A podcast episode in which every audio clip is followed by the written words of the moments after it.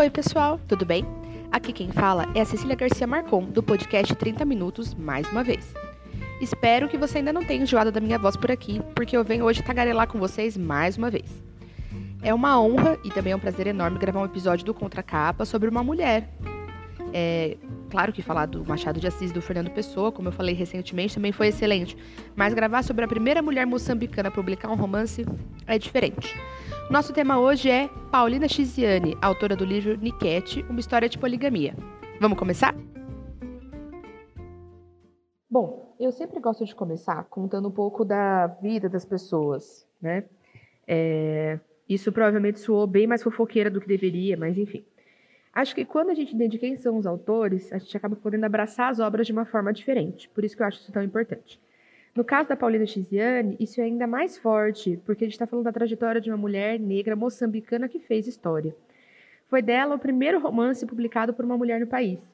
É, saber quem ela foi e como ela se posicionou ao longo da vida, com certeza vai mudar o nosso jeito de ler a obra.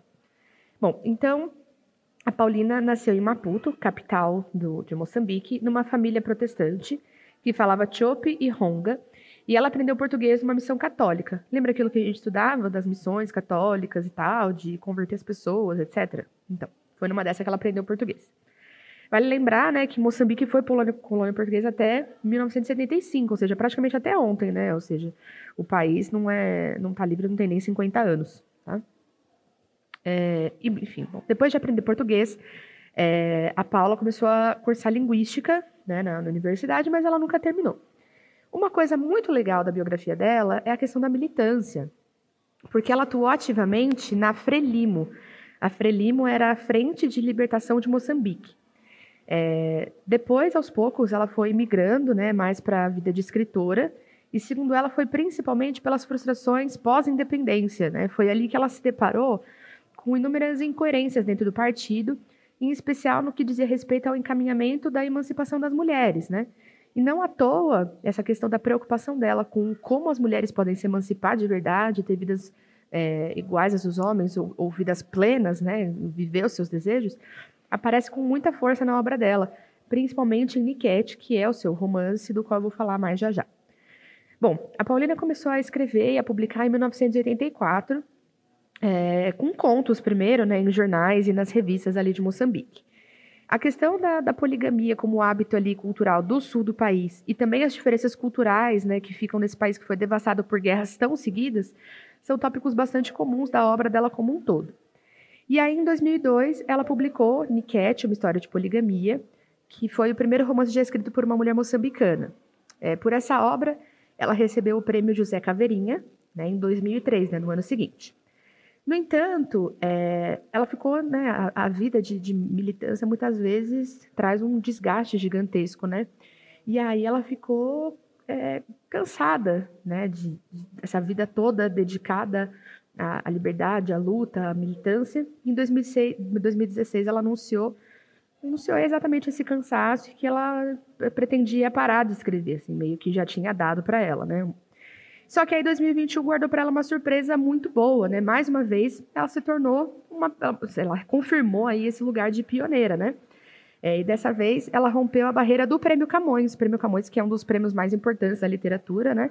É, mundial e o mais importante da literatura de língua portuguesa, que premia ali um, a obra de um autor destaque, né? Do, que publica, que publica em português, também como se fosse o Nobel, só que só para quem fala português ou escreve em português, né?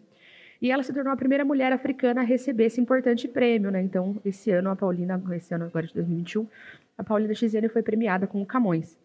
E aí ela aceitou o prêmio muito emocionada e ela declarou que ela já não contava mais com essas coisas bonitas acontecendo e que a vida não foi fácil, mas que era uma grande alegria receber esse prêmio e esse reconhecimento agora que ela pensava que já estava tudo acabado. Eu não sei vocês, mas para mim essa é uma trajetória muito inspiradora. E é com essa energia que eu quero que a gente entre agora para falar sobre Niket. Agora, antes de eu falar um pouco sobre o Niket, eu só queria dar alguns elementos gerais sobre Moçambique, né? É, como eu já contei, né, é um país que também foi colonizado por Portugal, só que eles ficaram no status de colônia, ou seja, sendo explorados, etc., né, e, e sendo forçados ali a, a, abraçar identidades que não eram as próprias até 1964 que foi quando estourou a Guerra pela Independência, e ela durou até 1975. E aí, depois de um breve período de paz, começou uma guerra civil. Né? Dessa vez começou em 1977 e ela foi até 1992. Então, o que a gente consegue perceber é que Moçambique ainda vive uma realidade de tentar duas coisas, né? Tanto se reerguer, se recuperar da exploração portuguesa de séculos, né? É, como também das é, guerras seguidas que, que ocuparam praticamente a, a, segunda metade inteira ali do século XX, né? Então, ainda é um país que tenta se reerguer e, se restabelecer de, de toda essa, essa luta, né? É, outra coisa importante que a gente precisa ter em mente é que existe uma divisão bastante marcada de hábitos e comportamentos culturais entre o norte e o sul do país e que vai aparecer na história. É claro que aqui, né, isso não é para quem é brasileiro, isso não é nenhuma novidade. Quando a gente pensa na realidade do nosso país, norte e sul é, também são completamente diferentes. Mas é importante a gente saber que em Moçambique é assim também. Bom, então, para começar, eu quero falar sobre o título, né? O que, que é Niket, né? É, é um nome de um personagem? O que, que é? Niket é o nome de uma dança, tá? Uma dança de amor que na tradição moçambicana marca a introdução das mulheres ali na vida amorosa, né? Então, Niket, uma história de poligamia, vai falar então dessa dança de relacionamentos e a, a introdução dessas mulheres ali, a, a questão da poligamia, que eu vou falar um pouquinho mais adiante. Quem é a narradora dessa história, ou seja, uma história narrada em primeira pessoa, é a Rami, que é uma mulher forte, né, um mulherão mesmo. Ela tem 40 anos e ela vive em Maputo, né, a capital do país, que é no extremo sul de Moçambique. Ela é casada com o Tony, que tem 50 anos, e ele é do alto escalão da polícia de Maputo, né? Ele é um comandante lá, portantão lá e assim por diante. E eles exercem ali os papéis culturais típicos da realidade do Sul, né? Então, o Tony nunca está em casa, ele é provedor, ele chega em casa, né? Paga as contas, né? Faz, faz o que tem que fazer ali na vida conjugal e deixa a Rami, né? A Rami que lute com os filhos e a realidade doméstica. É curioso pensar que mesmo estando em outro continente, essa é uma realidade comum às, às mulheres, né? Ou seja, mulheres que vivem isso aqui, mulheres que vivem isso no Moçambique, né? Bom, e aí a narrativa começa é, com um pepino bem tranquilo de resolver, né? Então, começa com a Rani ouvindo um, Rani ouvindo um, barulho na, na, rua, ela acha que pode ser coisa da, de guerra de novo, né? Bomba e tal, e na verdade foi um dos filhos dela com o Tony que estourou o vidro de um carro e aí ela tem que sair para resolver. Tá fácil a vida, né? E aí o motorista, vendo que aquela mulher está sozinha, com, passando um perrengue com um monte de filho, né, resolvendo o problema, cuidando da família do jeito que ela pode, sem amparo, sem um companheiro ali, ele fica um pouco com pena, né? Então ali, na verdade, a gente tem uma contextualização do que, que é a vida de uma mulher do sul do Moçambique, né? Casada com um monte de filho, uma cacetada de coisa para resolver, sozinha.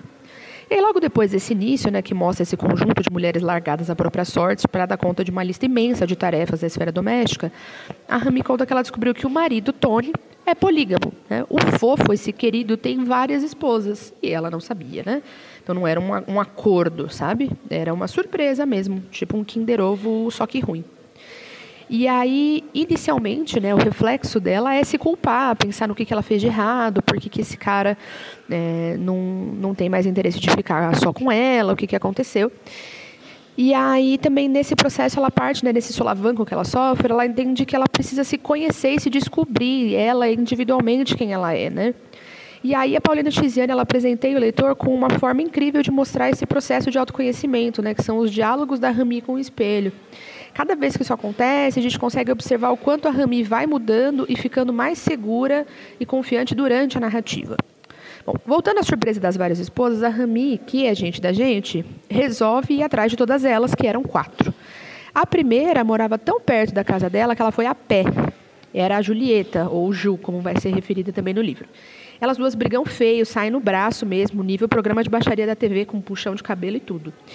E aí, quando elas se cansam, a Rami olha o entorno e meio que é tomada de forma bem inicial, ainda pela percepção de que a Julieta é tão ferrada quanto ela, ou seja, o Tony também tem uma cacetada de filho e deixa ela cuidar sozinha. Ainda com isso um pouco na cabeça, ela vai atrás da Luísa, que é a Lu, é, e também rola uma briga muito feia. E dessa vez é tão feia que as duas vão presas, vai vendo. Na cela, esse, esse pensamento inicial, né, aquela reflexão inicial de que elas, do quanto elas estão na mesma situação, é, toma ali o, a, a, a Rami de novo, né? Então elas estão lá ferradas, cansadas, brigando de novo por causa de uma situação que foi criada pelo Tony. Né? E aí ela usa da posição dela como esposa do comandante para ser solta e ela exige que a Luísa seja solta também, porque também é esposa, né? Então, aqui, pessoal, tem uma virada importante, né? A sororidade entre essas mulheres todas enganadas e desamparadas pelo mesmo homem, né? essa, essa irmandade que vai surgir dessas cinco esposas, né? A Rami, então, junta todas as esposas e elas começam a se fortalecer, a conquistar a independência, então vender isso, organizar aquilo, fazer tal coisa. A gente sabe que a independência financeira acaba sendo o primeiro passo de emancipação é, para muitas mulheres e é o que acontece na história. E é assim que elas começam a perceber que, com elas se ajudando, talvez o Tony nem faça tanta falta assim, sabe? Para não estragar a experiência de leitura, eu vou dizer apenas que essa relação ela fica lindíssima entre essas mulheres e que na história tem um dos meus momentos preferidos na vida inteira literária, que é o aniversário do Tony, que chega em casa e dá de cara com todas as esposas juntas na festa. Imagina, fala a verdade, tem coragem de perder a chance de ler um livraço desse? Bom, pessoal, por hoje é isso. É, a gente deu para conhecer um pouquinho né, da história de uma mulher incrível, né, a Paulina Giziane, que é uma autora incrível, premiada, uma mulher pioneira, corajosa, além de muito talentosa. Aqui também está aberta a possibilidade de a gente conhecer um país irmão, né? de conhecer mais um pouco da cultura de Moçambique, entender de que formas, mesmo tão distante, ela dialoga com a nossa, o quanto a história do colonialismo também afeta outros, outros países que não só o Brasil. É, e para quem ficou curioso, eu queria muito encorajar que vá até uma biblioteca, corre lá, ou até compra o Unicat, uma história de poligamia, e faz a leitura. É uma leitura muito legal, inclusive, de fazer em grupo, né? Então, sei lá, um grupo de amigos ou de amigas, principalmente, comprar para fazer a leitura junto, até para a gente entrar nesse clima de cooperação e de sororidade que existe ali entre as personagens, sabe? É muito, é, é muito prazerosa a leitura e eu queria realmente encorajar que todo mundo aí experimentasse, né? Então, obrigada por ouvir até aqui e até a próxima.